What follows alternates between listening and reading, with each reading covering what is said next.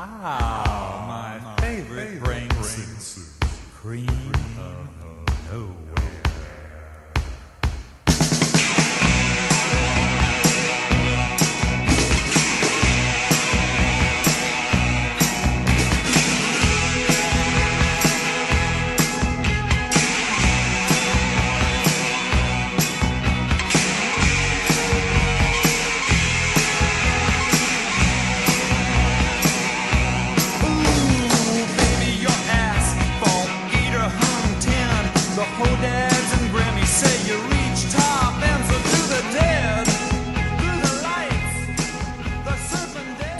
Soy Xavi Sánchez Pons Y yo soy Javier Parra. y estamos eh, vivas, ¿no? Estamos vivas y, y en directo. Sí, y, más vivas que nunca, ¿no? Y con dos micros. Sí, sí, increíble. Dos micros, tenemos unas, unas tazas del Gigamés, un- una tetera de Doctor Who con un agua riquísima. O sea, es- nuestros libros aquí expuestos.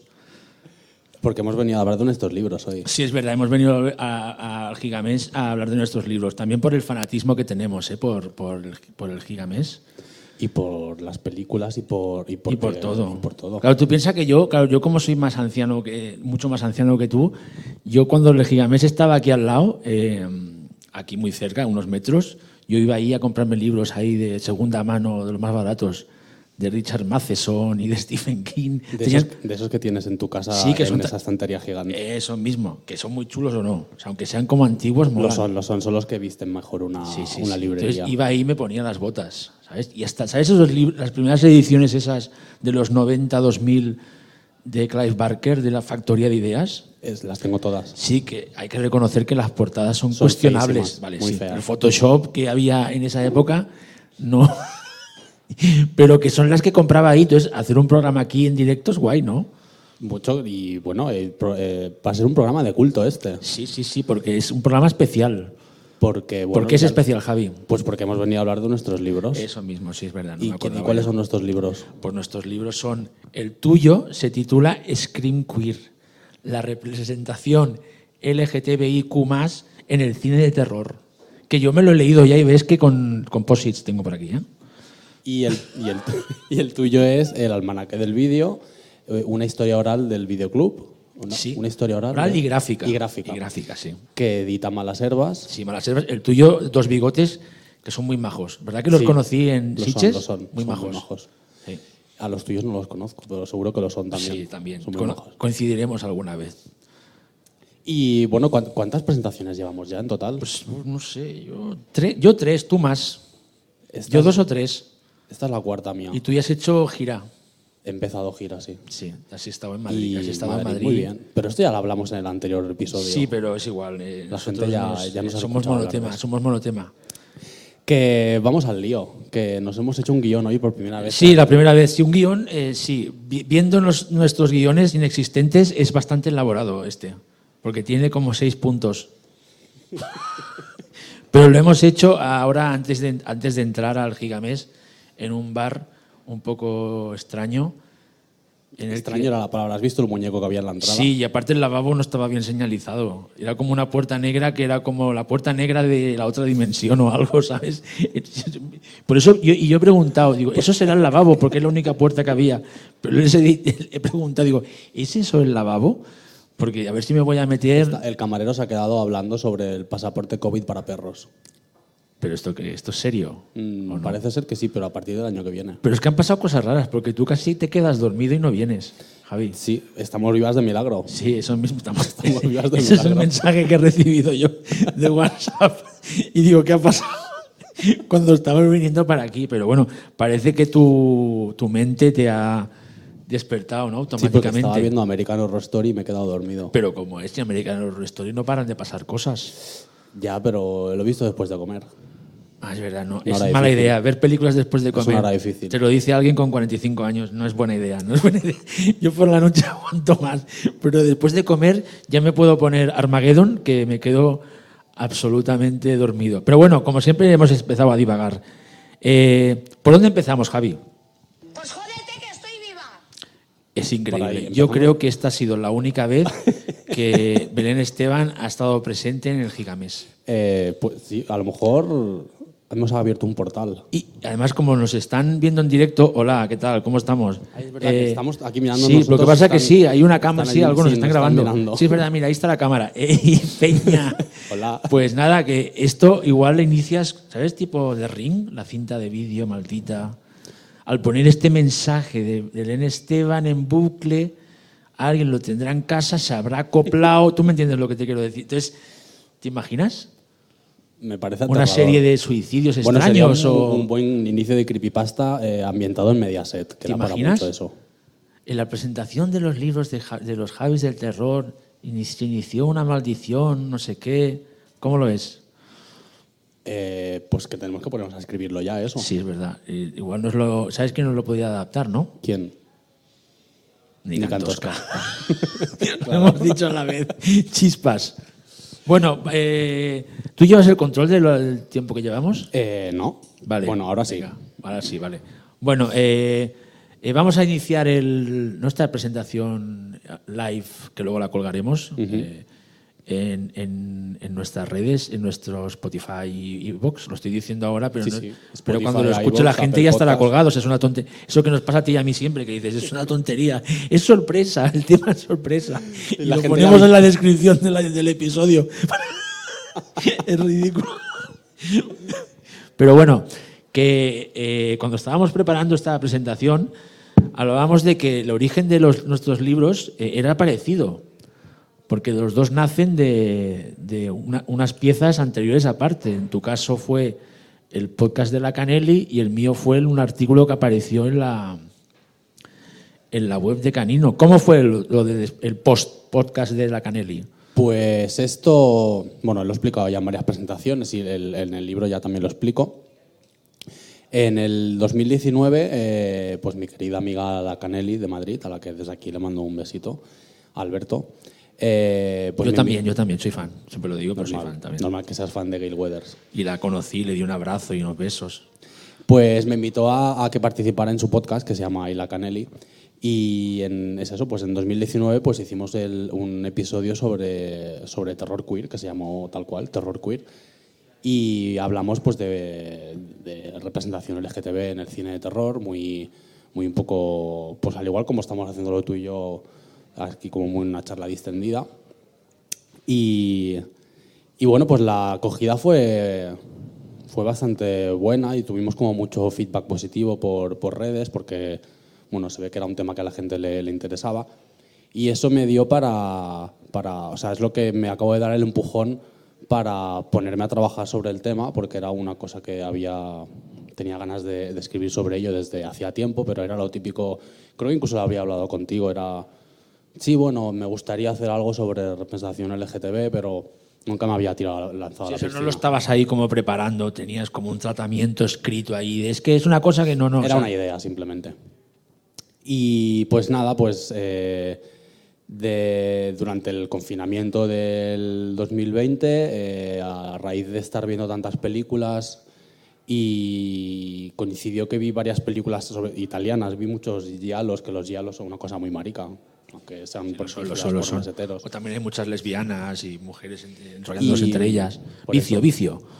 Entonces, eh, ahí como que se me activó el, el- un poco el mecanismo de querer lanzarme a, a escribir el, el libro y empecé a tomar apuntes y ya pues empezó la cosa a tomar forma y me retrotraí un poco a, a una anécdota que había vivido hacía unos meses en Los Ángeles cuando estuve de viaje por un viaje de trabajo que estuve en una librería y me encontré un libro de John Waters y a partir de ahí pues es cuando empiezo a indagar en el tema de cuáles son mis referentes queer y bueno, y pues de ahí nace el libro realmente. Y al final el libro acaba siendo una cosa totalmente diferente a lo porque que yo lo escribiste pensado. relativamente rápido, ¿verdad? Sí. No, no, no, no, no, dilo, dilo, ¿no? Que, Sí, que sí, no, no, eh, que en serio, te salió ahí como el rollo, venga Sí, y... el, el- el proyecto en sí, desde que yo empiezo a tomar notas hasta que entrego el manuscrito final, pues fue poco más de un año, en realidad. Entonces, en ese año, pues te puedes imaginar que realmente lo que es el proceso de escritura, pues fue relativamente... No, sí, aparte yo, como fue uno, fui uno de los que tuvo la suerte de seguirlo de cerca, era muy divertido porque íbamos, íbamos, ibas sumando películas cuando a veces pues preguntabas o porque o, o nos preguntabas o a veces simplemente porque yo o, o nuestro amigo Jorge que siempre aparece un saludo Jorge si nos estás viendo Un saludo. siempre aparece en nuestro en nuestro programa Jorge Loser que era cuando veíamos una película de terror que casualidad tenía un elemento queer enseguida te mensajeábamos "Oh, tío Javi que es que esta yo creo que esta tienes que verla y era como que en la última época ya estaba no me enviéis más por favor Claro, porque la no me enviéis más porque Claro, quiero no, acabar el, libro El libro ya estaba cerrado, ya estaba eh, de camino a imprenta y fue cuando descubrí Bajo el vestido nada, que el- nuestros eh, oyentes la conocerán porque fue una de las primeras películas de las que hablamos en el podcast, que tal se la descubrimos a mucha gente. eso Sí, hay sí, que sí, sí, sí, sí. Pero- El antecedente más claro a- a- al final de Telma y Luis.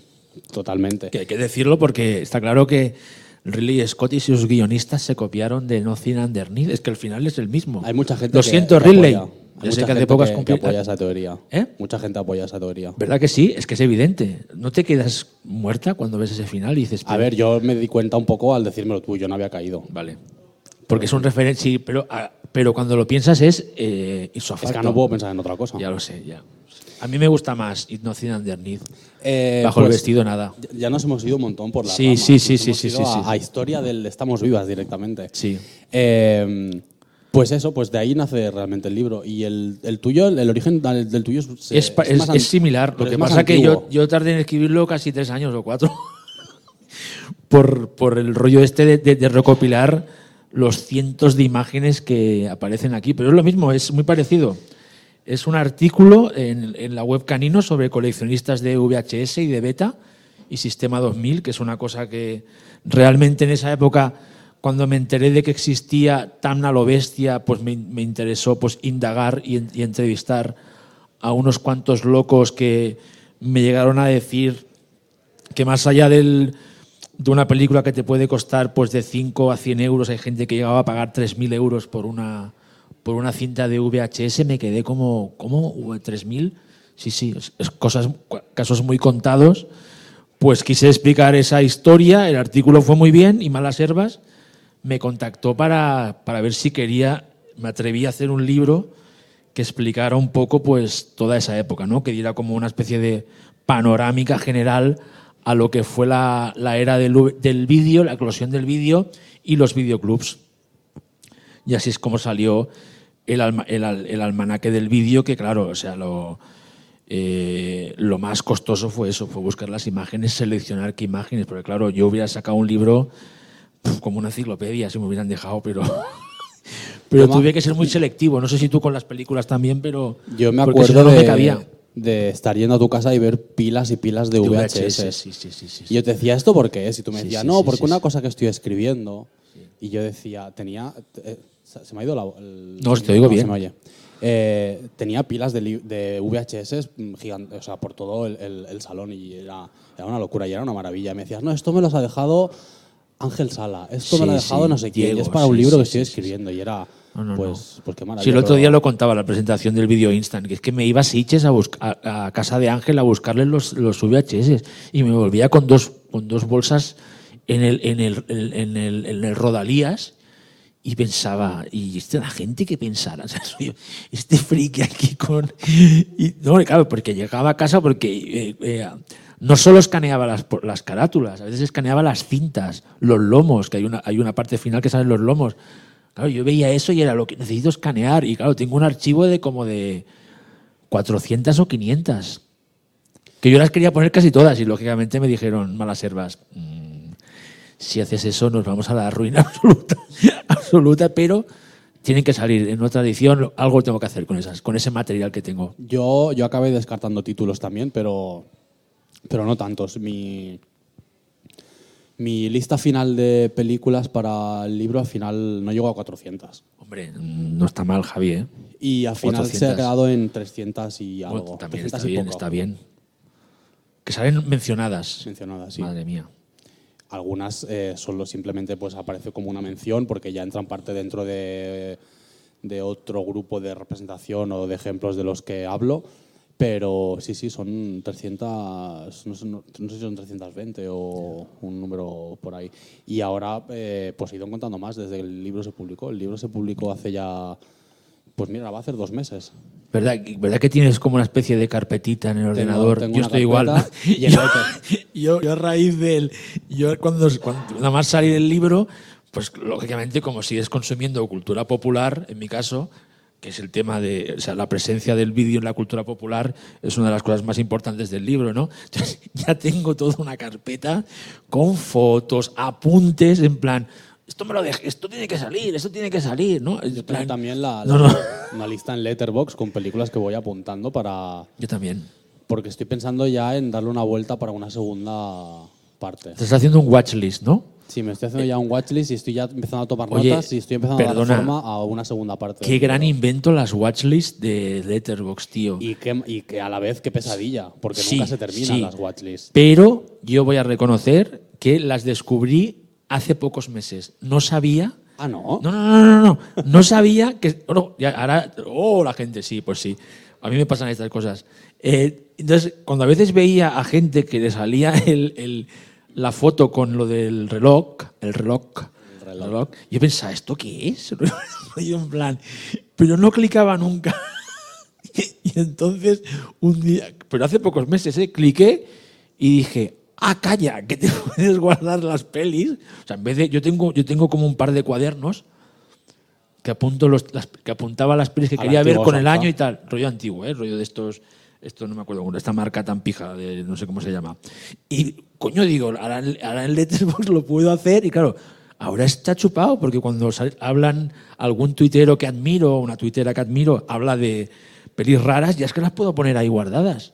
Entonces Pero me hay voy- un problema, esas watchlists nunca se no, no, no, yo, yo la mía, si la subo. No, Son bueno, interminables. Sí, no quiero verla, no quiero, no, no. Lo que me vale es para decir, ah, mira, ¿ves? Esta la o sea, por ejemplo, la sacan, me entero que la saca Vinegar Syndrome o Arrow o Severin, alguno de estos. Digo, ¿Ves? La tenía apuntada. Yo lo sabía antes. Es- eso a mí también me pasa, a veces pasa ¿Verdad y, que es- sí? y te pones como una automedallita. Sí, como. O si la has visto, ya no te digo nada, ¿eh? ya te crees el, el- el rey del, del terror. Oye, después de este origen parecido de los, de los dos libros, queríamos hablar también de, de que, aunque el tuyo es un, es un ensayo cultural y el mío es un ensayo, pues voy a decir, de cultura popular con una parte de historia oral, tienen como parte de personal. ¿no? Y a pesar de ser libros que, que, aunque nacieron de encargo, enseguida los hemos hecho nuestros. O sea, que ha sido muy fácil, que no ha sido... Bueno, yo me lo he pasado pipa escribiendo el mío, no sé Yo tú. también, yo, O sea, no, yo, no me ha costado nada, vamos. Lo he pasado bien y también lo he sufrido un poco, porque tiene, el libro tiene esa parte personal que, que ni yo mismo me esperaba incluir, ni los editores se pensaban que iba a estar, porque yo cuando les ofrezco el proyecto, el proyecto simplemente era un ensayo sobre cine. Y, y el motivo por el que al final, en- ya directamente en el prólogo, empiezo hablando sobre, mi, sobre el viaje a Los Ángeles, del que ya he comentado, y luego pues explico mi, pues mi, mi- un poco mi vida como marica metido en el armario y cómo afronto yo ciertos momentos de mi vida, ciertas relaciones, ciertas, ciertos momentos. Eh, esto simplemente es, una cosa tan, tan sencilla y tan, tan, diría tan tonta como el hecho de que cuando me pongo realmente a redactar el libro, no sé cómo empezarlo. Yo, entonces yo pensaba, digo, vale, tengo todas las películas, tengo mi línea cronológica, sé de lo que quiero hablar, eh, pero no sé cómo empezar a redactar. Y entonces se me ocurrió pues la maravillosa idea de empezar a hablar de mí. Entonces me sirvió también para hacer un poco una catarsis personal, eh, con la que tengo que decir que cuando terminé pues eh, lloré mucho, porque me sirvió un poco como de... Fue, bueno, pues acabó siendo como una especie de terapia. Y, y realmente eso ha sido una de las cosas que me he dado cuenta que, que ha conectado mucho con el público, porque hay mucha gente que me escribe por Instagram y por Twitter y me dicen que, pues que se han visto muy reflejados en cosas que yo cuento, personales, eh, que bueno, que está muy bien, que, o sea, que el tema de la representación, que, que bueno, que incluso hay, hay algunos que ya me han dicho que puedo llegar a ser como un referente, que eso es una cosa que me da un poco como de vértigo. Y simplemente es eso, o sea, simplemente el- el- lo de hablar de mí, pues es eso, es una cosa de, de quedarme en blanco y no saber realmente cómo afrontar el texto. Y Como creo que darle cierta estructura, quieres decir, al, Sí. al- al- al ensayo, al ensayo y, de y las creo que pelis. final es como, bueno, creo que al final es lo que ha acabado de re- redondear el, el libro, que estoy súper Yo- mira, yo, yo que sabía que había parte tuya personal, hay que reconocer que cuando la sacas en el libro y a veces alguna sirve para cerrar ciertos capítulos, yo a, veces en algún momento se me llegó a escapar un chillido ¿eh? histérico de ¿ha dicho esto? ¿En qué, esto". en qué momento? Bueno, Sin hacer- cuando, sin cuando hacer spoiler. pues hab- hablas de una expareja tuya que yo me que, que yo estaba yo estaba yo te prometo estaba no sé si estaría en el metro porque a mí me encanta leer en los cuando me voy a autobús son unas mis cosas favoritas. Y, y me acuerdo que yo creo que se me escapó un hostias o un chillido así porque dije madre mía sabes rollo qué explícito. Muy bien eh no o sea pero como no porque me lo habías dicho pero no me lo esperaba sabes y y no sé que que hay que ser eh, valiente para, para, para hacer eso, ¿sabes? Que luego pienso, ¿qué necesidad hay? Pero bueno, no, sé. No, bueno, para mí, a mí es que me parece que está perfectamente Al final eh, me, es eso, me ha servido eh, para mí. equilibrado y- allí. Y me gusta cómo, cómo ha quedado el resultado final. Y oye, mira, esto que contabas ahora de, de los mensajes que te, que te llegan, a mí también me ha hecho mucha gracia porque a raíz del, del, del- del libro, a mí me escribe la gente en plan, eh, oh, gracias Xavi por recordar, eh, por recordar los años estos del videoclub. Y yo, yo, me- también me he quedado bastante sorprendido porque aunque el libro no el libro no es un cuéntame qué te pasa para nada eh o sea lógicamente se habla de esa era bien que fue una era guay pero no es en plan fue lo mejor porque es que no me gusta eso de eso del rollo este nostálgico chungo de es que eh, cualquier tiempo pasado fue Stranger- mejor o este rollo de es que ya- Stranger Things, el rollito Sí, o barra, o barra. Es que ya no se hacen pelis como antes. Yo, yo cuando me ponga así, por favor. eh, Policía. eh, no, me- enciérrame, denúnciame, invéntate algo. Invéntate algo. Que me ponga. O sea, no quiero, no quiero envejecer con esa desconexión tan grande con, con la- con- con el, con, el, con el presente. Pero me escribe la gente muy bien en plan eso de gracias por poner, pues, por, por poner por escrito y, y- y- poner imágenes a esa época, ¿sabes? De- entonces me, ha- me hace mucha ilusión. Hasta me han escrito eh, dueños de videoclub dándome las gracias eso y un poco en plan, y me pasa como a ti, en plan, no, no, gracias a vosotros que seguís, eh, que seguís con el videoclub abierto y que me habéis comprado y, y que os recordáis de esa época. O sea, es que hay gente que ha llegado a hacer hasta como bodegones con el con VHS, que me ha hecho mucha ilusión, pero es en plan, hostias, me- no sé, como que a veces conectas ahí, no, no lo sabes, ¿no? Hay como- había como ahí algo en el, en el, en el aire y, joder, me parece a mí maravilloso, me, ha hecho, me ha hecho un montón, montón de ilusión. Y, y a colación de esto de la parte personal, eh, claro, yo la primera parte del libro, que es el prólogo, hablo de, del dependiente de mi videoclub, que era Manolo. Manolo, ¿no? Manolo ZF, sí, Manolo. eh, si me estás viendo, hey, Peña, ¿qué pasa, Manolo? El mejor. Fan de, era Treki, o sea, que le gustaría Gigamés, seguro que venía. Eh, y sigue viniendo. Y le hizo un homenaje a Manolo. Su homenaje a Manolo porque por temas de la vida yo me acabé, lógicamente, es como tipo verano azul. O sea, las- la- la- cuando se acaba el verano, en este caso, cuando saca, ya me hice mayor, pues dejé de ir al videoclub, entonces perdí el contacto con él, ¿no? Y entonces a raíz de este libro, que le dedico el prólogo, pues un día vino a casa antes para preparar la entrevista que aparece con él y fue como un reencuentro, ¿sabes? Y fue como realmente, como si, como si hubiera ido el vídeo al día anterior. O sea, como sabes enseguida esta gente, estos amigos, que enseguida Sí, sí, que no has perdido para nada. pase el tiempo para que y, siga la y lo que es muy fuerte es que tanto él como yo nos seguimos acordando de mi número de socio, que era 776.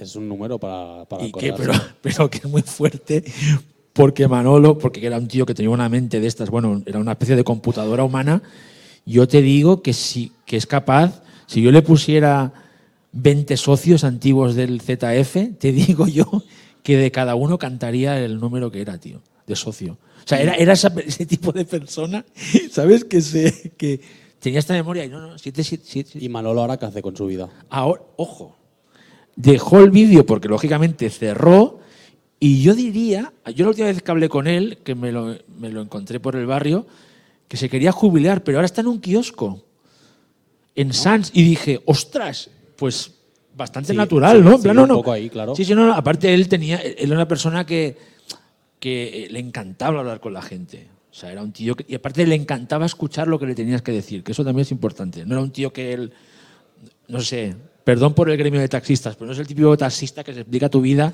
y tú dices, mira, perdone, señor, yo, yo no quiero que me explique usted. A mí me llegaba una- a mí un taxista me llegó, perdone, me voy, pero se me va, pero esto hay que explicarlo. Me llegó a explicar su vasectomía, tío.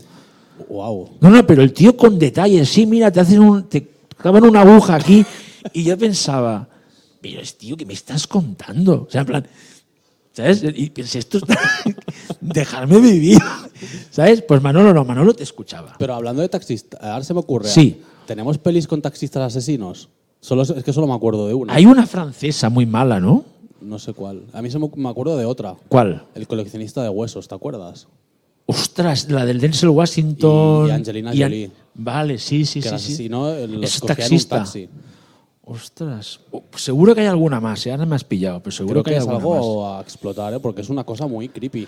Y ya está tardando Paco Plaza o Alex de la Iglesia en hacer Sí. una peli con un Te taxista digo, que hay, asesino te digo que hay una peli francesa que fue una, a una, una sesión de medianoche de Sitges que se ve que no era muy buena, no me acuerdo el título. Vale, sí, ya sé cuál dices. Pero igual era como, no era de taxi, pero Ya taxi dices, killer, pero, pero algo como muy. era muy mala. ¿Te acuerdas? Sí, ¿La no llegaste a ver? Sí, me suena, es de las sí. que te. Pero mejor o peor que, Ne- que Necrotronic.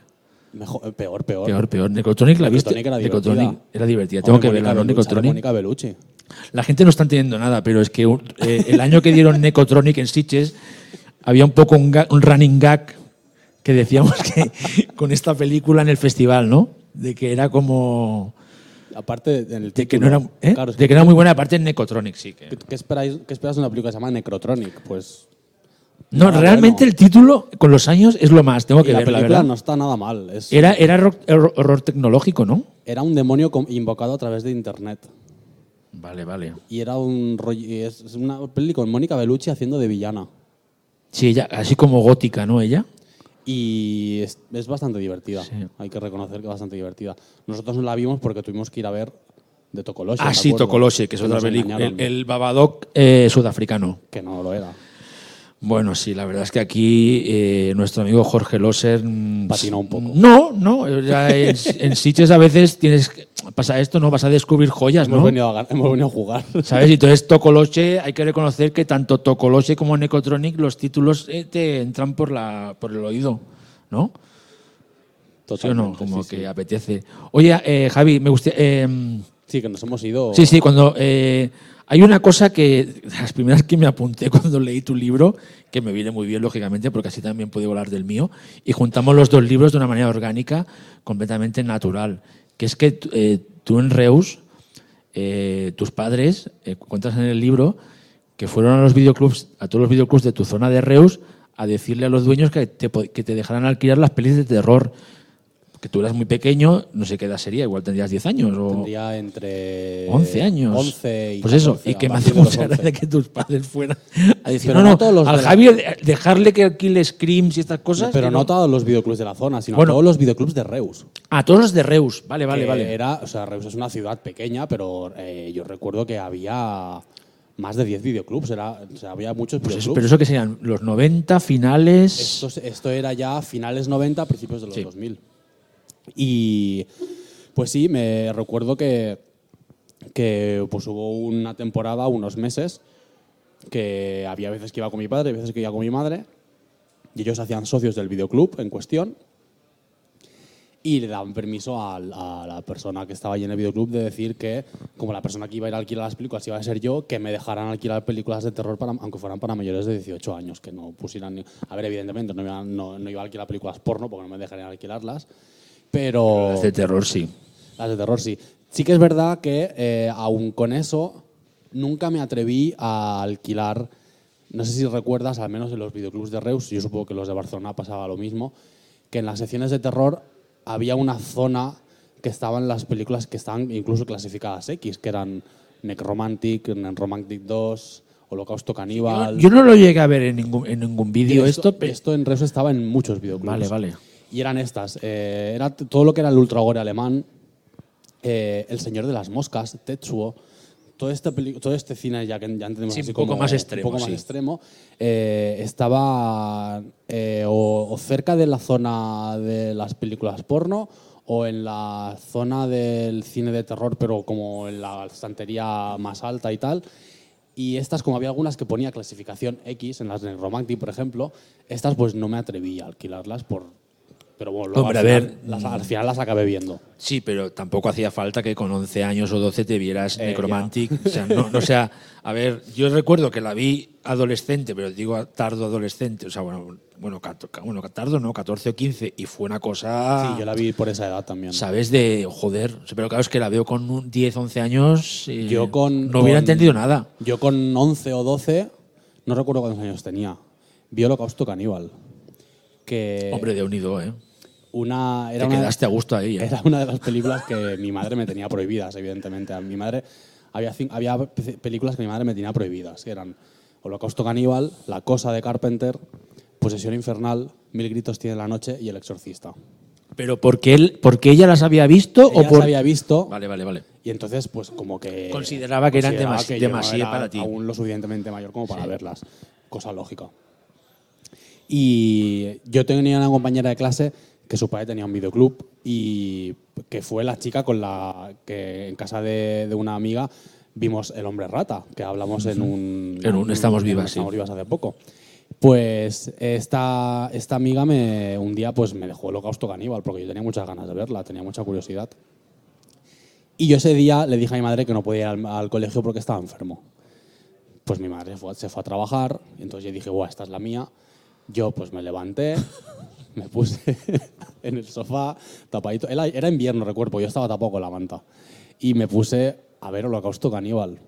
Eh, pues con tan mala suerte, pues que ese día mi madre pues, no, pues sal- salió antes de trabajar o, o vino antes o tal y llegó y la película estaba acabando.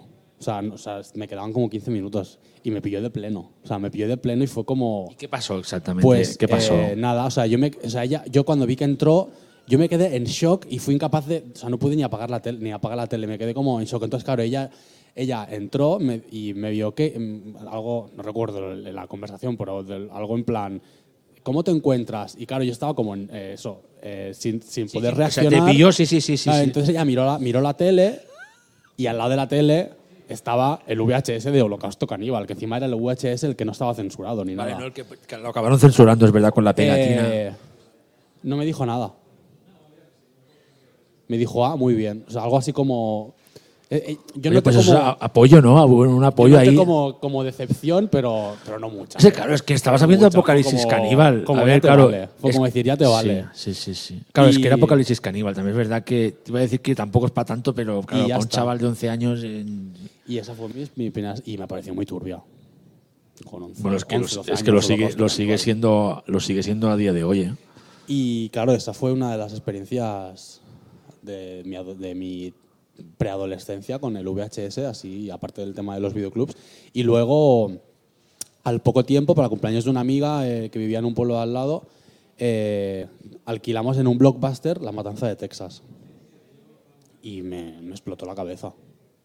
Fue como uno de los primeros recuerdos que tengo de alquilar una película realmente chunga, porque yo sí que había alquilado películas, pero así tan, tan extremas, pues creo que es uno de los primeros recuerdos, La Matanza de Texas.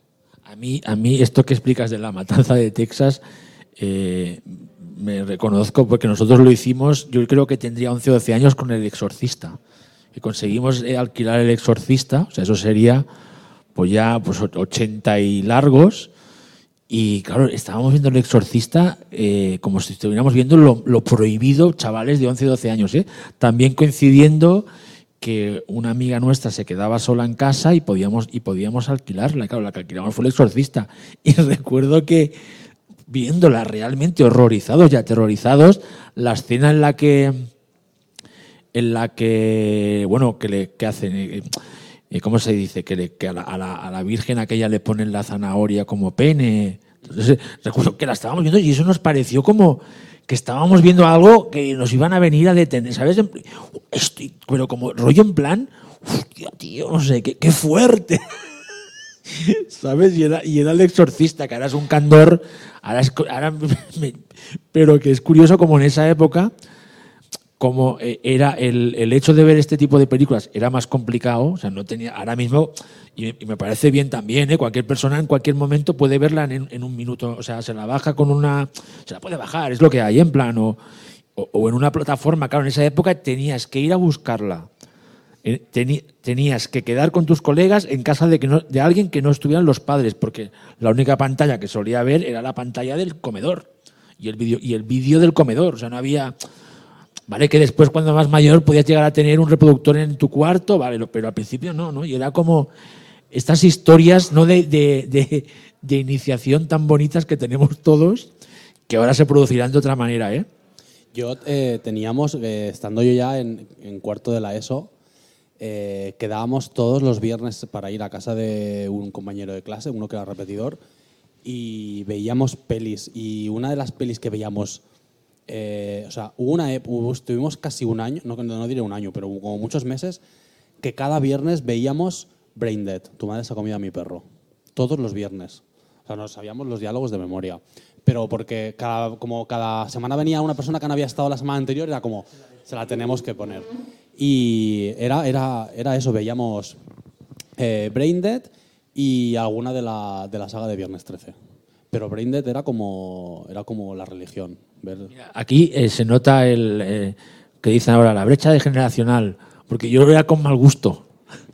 O sea, la, Claro. ante- la anterior de, de- de Peter Jackson, que, que aquí la sacó Weekend Video y, y era una película que nosotros quedábamos, lo mismo, ¿eh? casi cada semana para verla, porque éramos fanáticos tanto de la película como del doblaje en castellano. Y recuerdo que en una de estos saldos, que, en estas rebajas que hizo, que hizo una vez el corte inglés del- de Plaza Cataluña, vendió no sé cuántas cintas de, de, mal, de mal gusto, tío. Que era, que- o sea, y no sé si valían 500 o 300 pesetas. Y me acuerdo ir todos en procesión a comprarla, a comprar el VHS para tener, porque era en plan, oye tío, que está de saldo mal gusto en el corte inglés. Imagínate, mal gusto Ya, en el corte el inglés. Corte Inglés. No, no, bueno, es un poco, una, una- es un una mesa poco llena, ironía, ¿eh? Mal gusto en el corte Sí, inglés. nunca mejor dicho, nunca mejor dicho. Y, y, y, y claro, ahora lo pienso, una, una mesa llena de. Y encima el estuche grande, ¿eh? de, de mal gusto, y, y eso, nosotros la veíamos. Y nosotros, más que Viernes 13, veíamos alguna de, de las tres de Evil Dead. Eh, Que también eran para claro, nosotros, era un mantra que nos flipaban las tres de una manera brutal. Claro, es que volvemos al, al tema generacional. Eh, tú hablabas del Exorcista. Yo la primera vez que vi el Exorcista fue con la- el reestreno del 2000.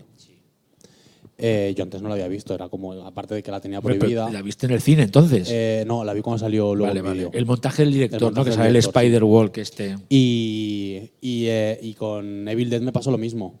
Porque por el rollo este de que la tenía súper beta de pequeño, era la típica película que era como que siempre tenía pendiente de ver y cuando se reestrenó en cines, ¿te recuerdas cuando fue en el, que fue en el 2002 o 2003? Porque yo estaba en Sí, bachillerato. sí, sí. Yo estaba estudiando bachillerato, entonces se reestrenó en cines y cuando salió en vídeo me la compré. Sí, Se estrenó para, para la misma semana de Halloween.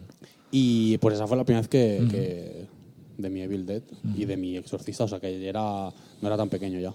Sí, bueno, es que, es que pero te has fijado, vamos como con las películas Sí, sí, un poco sí. ahí cambiadas. Y oye, Javi, eh, ahora volviendo otra vez a, a tu libro, después de esta charla de historias del videoclub, de yo tenía en mi época cuando era joven, eh, eh, una de las cosas que me gustaría, eh, que quería decir hoy en esta presentación cruzada de los dos libros, es que una de, las, una de las cosas más chulas que me ha pasado con tu libro es que he descubierto que un montón de pelis que yo no sabía que tenían subtexto queer, lo, lo, lo tenían. Y- y Amiga, te- date cuenta. Amiga, date cuenta. Entonces, es, esto te lo he dicho a ti también eh, eh, cuando, hablá- cuando hablábamos en privado, de, de- de realmente hacía falta, hacía falta este libro, porque es que yo que tengo cierta sensibilidad de que puedo leer algunos subtextos, algunas pelis se me escapaba eh, completamente. O sea, y, y claro, leyendo tu libro es como, o sea, me ha abierto los ojos. De hecho, hace poco te lo comenté, de- vi un, un, un clásico de cine noir de los 40, que es que lo, que gracias a leer tu libro, por los códigos que tú explicas en el libro, vi esa película y me di cuenta que era, era un noir completamente queer gay y, a- y- y que me ha ayudado como a leer las películas de, de otra manera. Eh, No sé si te ha venido mucha ge- gente a explicártelo. No, o sea, o sea, eh, te, te han ofendido. Eso es, lo que, también eso es lo que que- quería. que- que lo es algo quería parecido. decir. Que, que cuando dices que, que si es una cosa que. O sea, comentabas que era que como que te ha abierto los ojos. Eso mismo, sí. Y, y realmente lo, lo que, de lo que me doy cuenta una vez ya publicado el libro es que sí que creo que era una cosa que era necesaria y ya no, no por el hecho de que la haya escrito yo, pues ha coincidido que, que el libro, pues el autor soy yo. Pero me doy cuenta de que es una cosa que sí que era súper necesaria desde el momento en el que hay, mm, hay gente que, que me ha preguntado, o sea, no preguntado, sino directamente me ha intentado como atacar dic- diciéndome eh, que qué tipo de subtexto queer hay en psicosis. Eh, No hay más preguntas, Claro, o señoría. sea, yo, yo contra eso no. yo contra eso no puedo debatir nada. O, o que, que subtexto homoerótico hay en entrevista con el vampiro. Que también es una cosa que es que, joder, si es que en las novelas de Anne Rice, Lestat y Luis son bisexuales. Y bueno, en la película queda todo clarísimo. Aunque también vuelve un poco a, a estar un poco medio codificado porque también en, en los 90 vuelve toda esta mojigatería al cine de Hollywood, pero es una cosa que está clarísima. O sea, eh, Tom Cruise y Brad Pitt, eh, en entrevista con el vampiro, forman una familia homoparental con Kristen Dunst. Y de hecho, eh, un pequeño guste o no. inciso, realmente vista ahora, piensas, ¿cómo dejaron hacer una peli así mainstream? ¿Qué pi- no sé qué piensas, porque Sí, sí, hace porque- poco leí, un- ha, ha coincidido que me pilló una revista que me gusta mucho inglesa, que se llama Darkside, de cine de terror, que aparece una entrevista con Neil Jordan que le dicen, ¿cómo conseguiste que esta película, que tiene esta lectura homorótico más que evidente, no, no, no, no tuviera problemas. Y él explica que es como que como él explica como era un, era, era un equipo, aunque era una, super- era una producción grande americana, era un equipo inglés, eran, directores ingleses, un director como Neil Jordan, que venía del cine de autor, y que, y que siempre estuvieron rodando al día, muy bien, sin ningún tipo de gastar más dinero de la cuenta, él dice que les dieron como una especie de libertad para, como estaban comiendo, para hacer un poco lo que quisieran, ¿sabes? Él lo explica, pero claro, realmente ahora piensas, aparte Tom Cruise, Brad Pitt, estamos hablando de machos alfa de la época de treinta y pocos años. sí. O sea, ahora lo piensas y dices, ¿qué pasó? ¿no? ¿Qué glitch hubo en que Hollywood para que, y- para que permitieran hacer? Sí, sí. Y es una peli muy, muy salvaje, tiene mucho gore. sí, y vista a día de hoy es lo que dices, que, hay que celebrar que existan películas Sí, así. sí, sí. Por eso, o sea, retomando lo que preguntabas de, del tema de, cómo eh, me enfrento yo a esta forma de, la representación, pues eso, desde el momento en el que hay gente que se ofende por cosas que son súper obvias, creo que, es, una, es una forma de la que yo haga que me sienta más orgulloso aún de- del texto. Y por eso quiero eh, seguir abordando el tema con más, porque hay muchas películas más que abordar y muchas temáticas más. Y creo que aún no se ha dicho todo. Entonces, Sí, de hecho, al final del libro hablas de, de esas películas que, aunque no tienen sub- subtexto queer, se han convertido en, en iconos de lo queer. Totalmente. Por, ser- por interpretaciones, porque son cam, porque son orte. O sea, La muerte sienta también, eh, La novia de Chucky. Son películas que no tienen. Representación. Dearest con. Moby sí, sí, Son sí. películas que eh, son de género, eh, pero no tienen representación, pero son películas que, que sobre todo el público marica las abraza de una forma maravillosa. Y, por eso creo que también son unas películas que hay que celebrarlas dentro de, lo que sería el terror queer. ¿no? Y más, y más encima ahora que siga habiendo esta eh, homofobia, lesbio, o sea, en general, o sea, en plan, sigue la gente indign- cuando cierto director le da un giro queer a una saga, cuando cierto director o directora o cuando cierta revista decide hacer un paso adelante y ser más inclusiva, se siguen eh, la lo- lo- of- los ofendiditos, los chungos, de verdad. Bueno, ahora- puedes ofender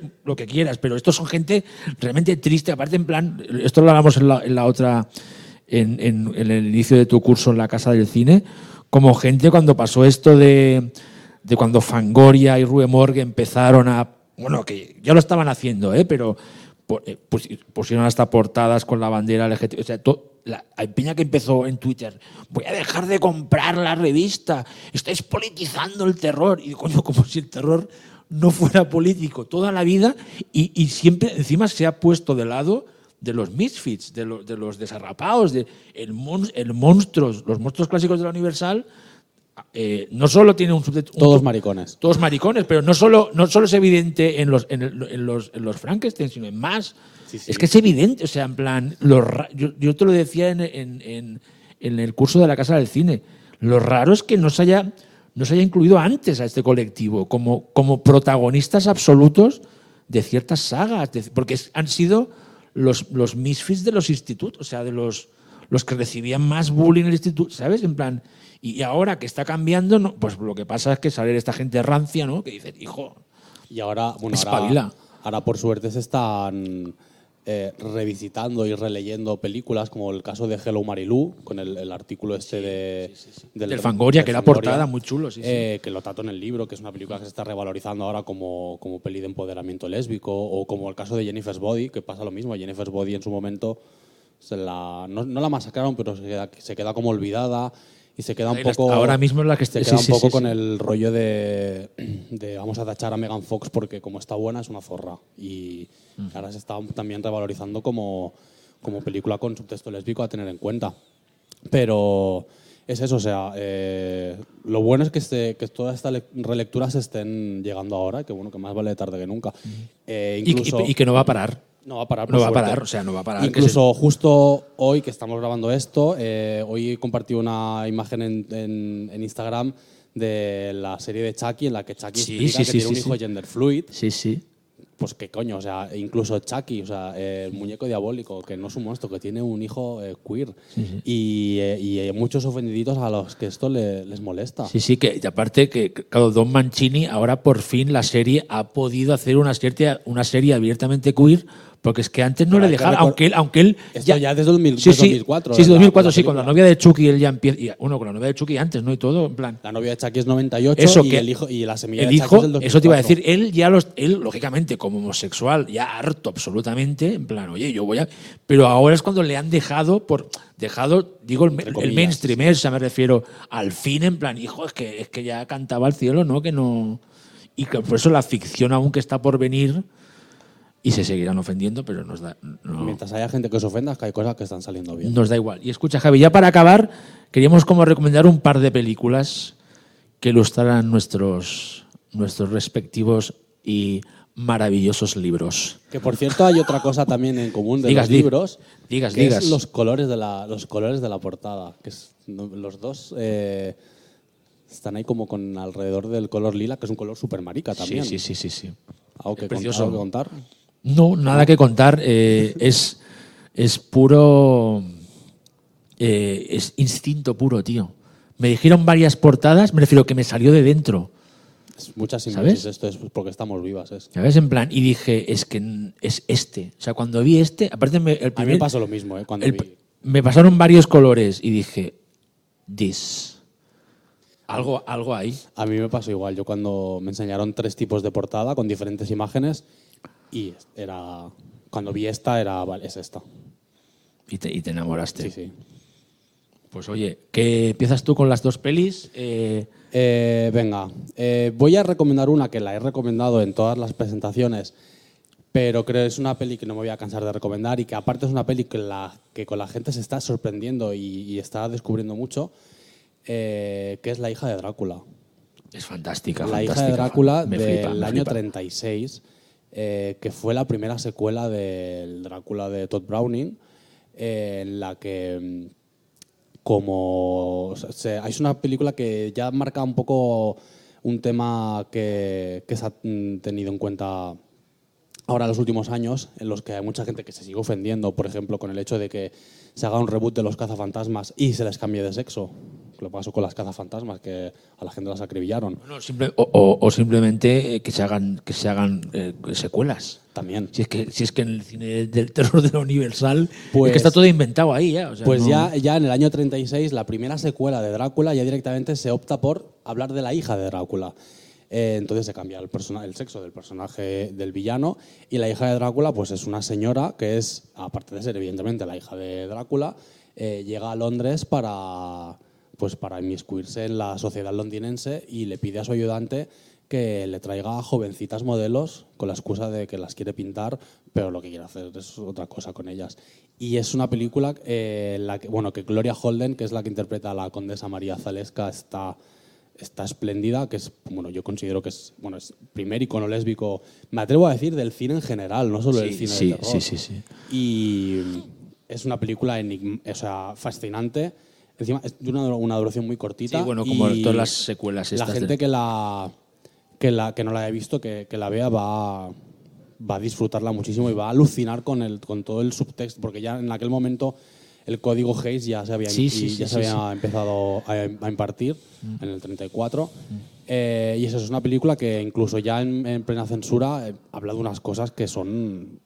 Bueno, es que es Sí, pero, pero la, gracia, es- la gracia es que ellos querían hacer una película más explícita a nivel de terror y por culpa del código Hayes, para, para que tuviera algo de chicha, Hicieron una película de bolleras. eso mismo, en plan, pero que lo, lo que hablamos a veces de cómo a veces los censores queriendo censurar, eh, hijo, por mucho que censures, hay gente brillante que te va, te va a conseguir colar en películas cosas que tú no crees que encima que Yo el creo- censor que no están cuando están allí, ¿no? Yo creo que también el tema de los censores, tanto en Estados Unidos y sobre todo aquí en España con el, el tema del, con el franquismo, eh, no eran gente muy lista.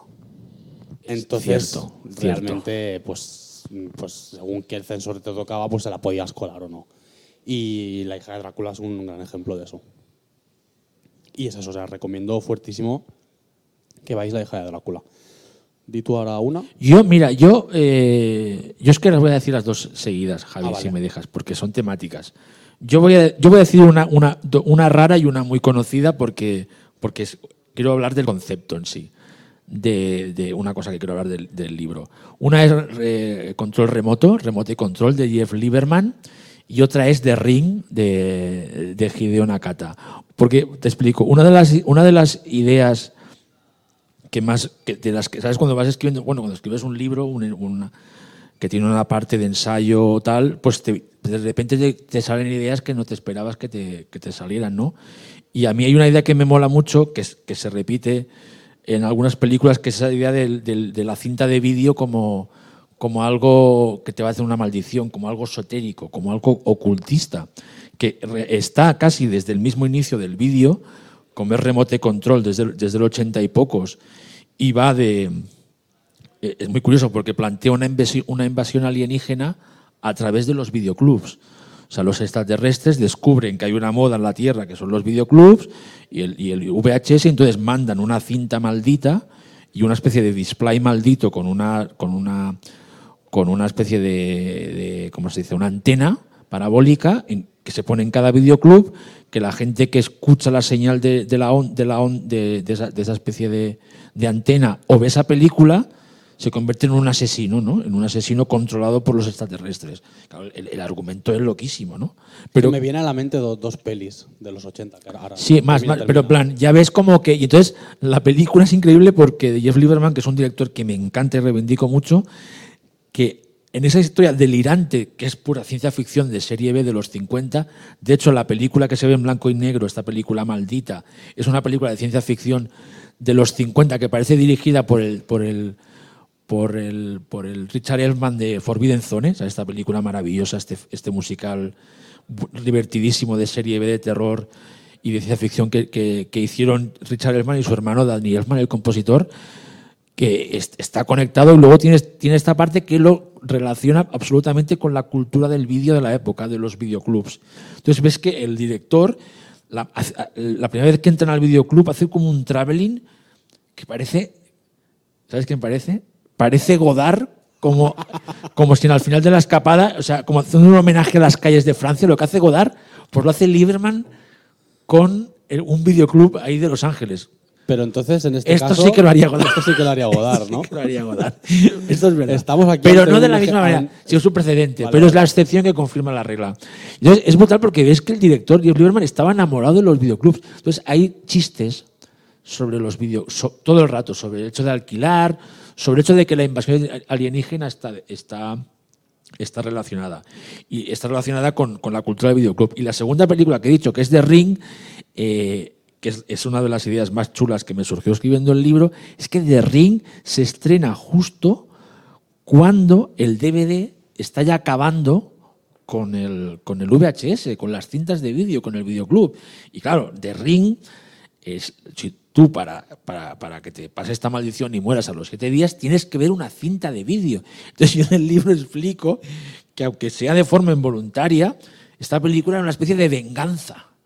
Como el vídeo estaba a punto de desaparecer y el VHS, ¿no? Pues, pues llega de ring para en plan, cuidado, no os riáis del VHS que va a desaparecer, Pero si te, ¿no? si te ves una cinta, si te ves una cinta que te encuentras ahí, ¿no? que te vas ahí a, que te vas a dormir hay un motel, lo que pasa ahí, en un motel raro o algo, te la pones y pensé, la película funciona, aunque no quiera, como un alegato a favor del vídeo y de que cuidado, que no ¿Alguna vamos a desaparecer. Eso? ¿Alguna vez te ha pasado lo de irte a un motel, encontrarte una cinta de VHS y ponerla? Eh, rara, no, A mí tampoco. no. Me gusta. Pero podríamos buscar cintas raras. Hay gente que busca cintas raras. Pero ¿a qué nivel? Bueno, grabaciones personales de gente. En Estados Unidos hacen, aquí no sale en el libro, en mi libro, aparecen. Bueno, esto es como lo del eh, directamente para vídeo, ¿no? El- sí, sí, sí, sí, sí, el este- documental este que mira, ¿ves? Si lo hubiera visto antes hubiera salido, hubiera- hubiera, hubiera salido sido- un documental chileno sobre una película directamente a vídeo extrañísima. No, Uruguay, Uruguay, Uruguay. Uruguaya. No, no, pero hay gente que se dedica a buscar eh, las grabaciones más extrañas y si son caseras mejor. Lógicamente que tengan ya 30 o 40 años, ¿no? O sea, home movies. O sea, hay festivales de, de cine en Estados Unidos que la competición es a ver quién trae el vídeo más extraño. Sea un vídeo que se sacó de una clase de aeróbic bizarra de una actriz o no sé qué, a una grabación de el cumpleaños de una familia en el 85 en el que el padre se, dispa- se disfrazaba de payaso y parecía el, Bueno, el en, Waze, eh, ¿sabes? en En plan, esa línea hemos visto algo nosotros, hemos visto Scary Tales. Eso mismo, sí, sí, sí, que es para la gente que no. Bueno, que yo creo que la gente muy no creo que la gente la Bueno, conozca, pero sí, pero- Que es una, una peli eh, recuperada por Vinegar.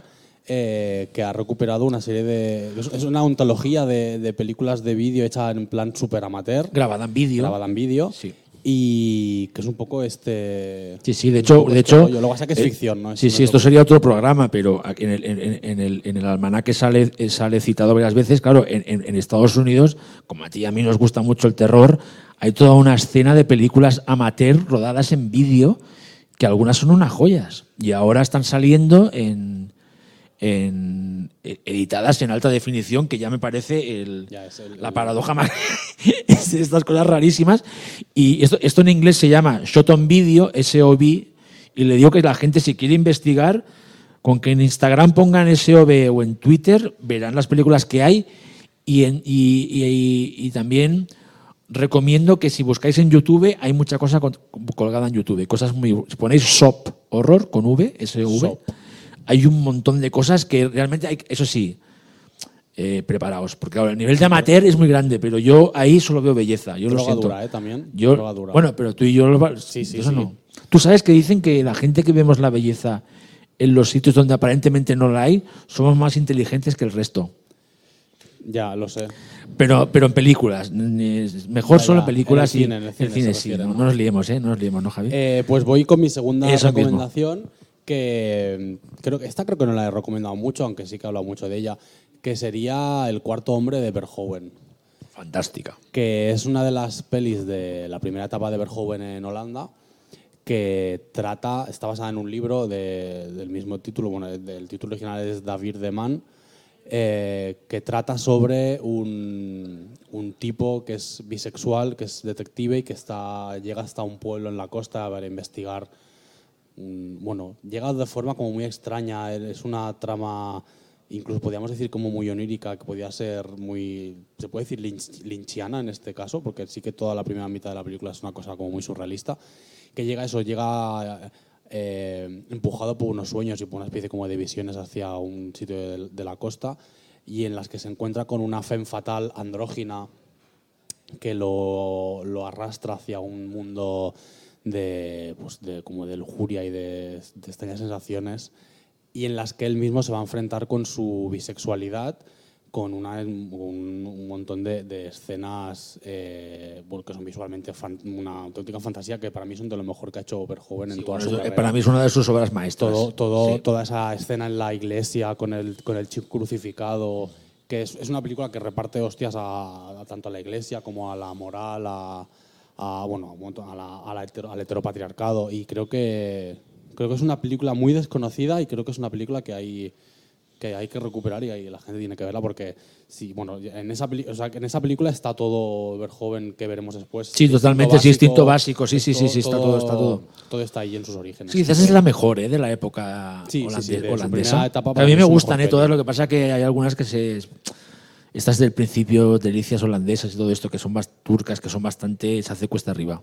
Y pues eso, pues mi- mis recomendaciones serían La hija de Drácula y El cuarto hombre. Y tú hemos Eh, The Ring y, y- y Remote Control. que yo te, eh, te decía que me sonaba el argumento de, de la peli, me sonaba a La muerte viaja en vídeo Sí, también. y a Terror Visión un poco, ¿no? Sí, no, Terrorvisión. Y de hecho, eh, eh, es, es otro rollo, pero en Videodrome, eh, en la parte de atrás del VHS español, no eran estas las palabras, pero decía algo así como el terror que llegará del vídeo. O sea, como que ya jugaban con, el, con este rollo esotérico que tiene el vídeo y que, y que es, un, es un ya un tropo en, en películas. Cada año hay una o dos que hay, que hay un vídeo, que algo hay una cinta maldita. Bueno, o- este o- año hemos tenido Censor directamente Sí. para vídeo, o sea, hemos tenido o que ven o que ven una grabación y a través de ver la grabación en vídeo descubren yo que sé, sea, como bueno es que es muy ¿Y sabes quién hizo mucha carrera en vídeo? Que esto se estudia en las universidades y yo lo estudié en el máster de cine. Godard. Godard hizo mucha cosa Godard en vídeo hizo mucho, mucho, mucha producción en vídeo. pero una cosa entonces ¿por ¿qué está pasando con Godard No lo sé, o sea, al este final- programa o sea venimos al Gigamés la primera vez y lo que hacemos es como hablar bien de Godard No sé, pues no lo entiendo Yo no lo tampoco. entiendo tenemos que esperar a ver qué pasa en siguientes capítulos. hombre el- ¿Te imaginas un especial de Godard en Estamos Vivas? hombre, Yo no me lo imagino. podía bueno, pasar Nunca se sabe. De de ¿Cómo se dice? De este, este agua nunca beberé. Es- no sé, ya sabes, no, no, ya sabemos, ¿no? Oye, ya estamos divagando porque ya estamos en el final. Ya, pero sí, ya siempre pasa en las despedidas. ¿Qué tal? ¿Te lo has pasado bien o qué, Javi? Sí, claro. O sea, hemos venido a hablar de nuestros libros y Totalmente.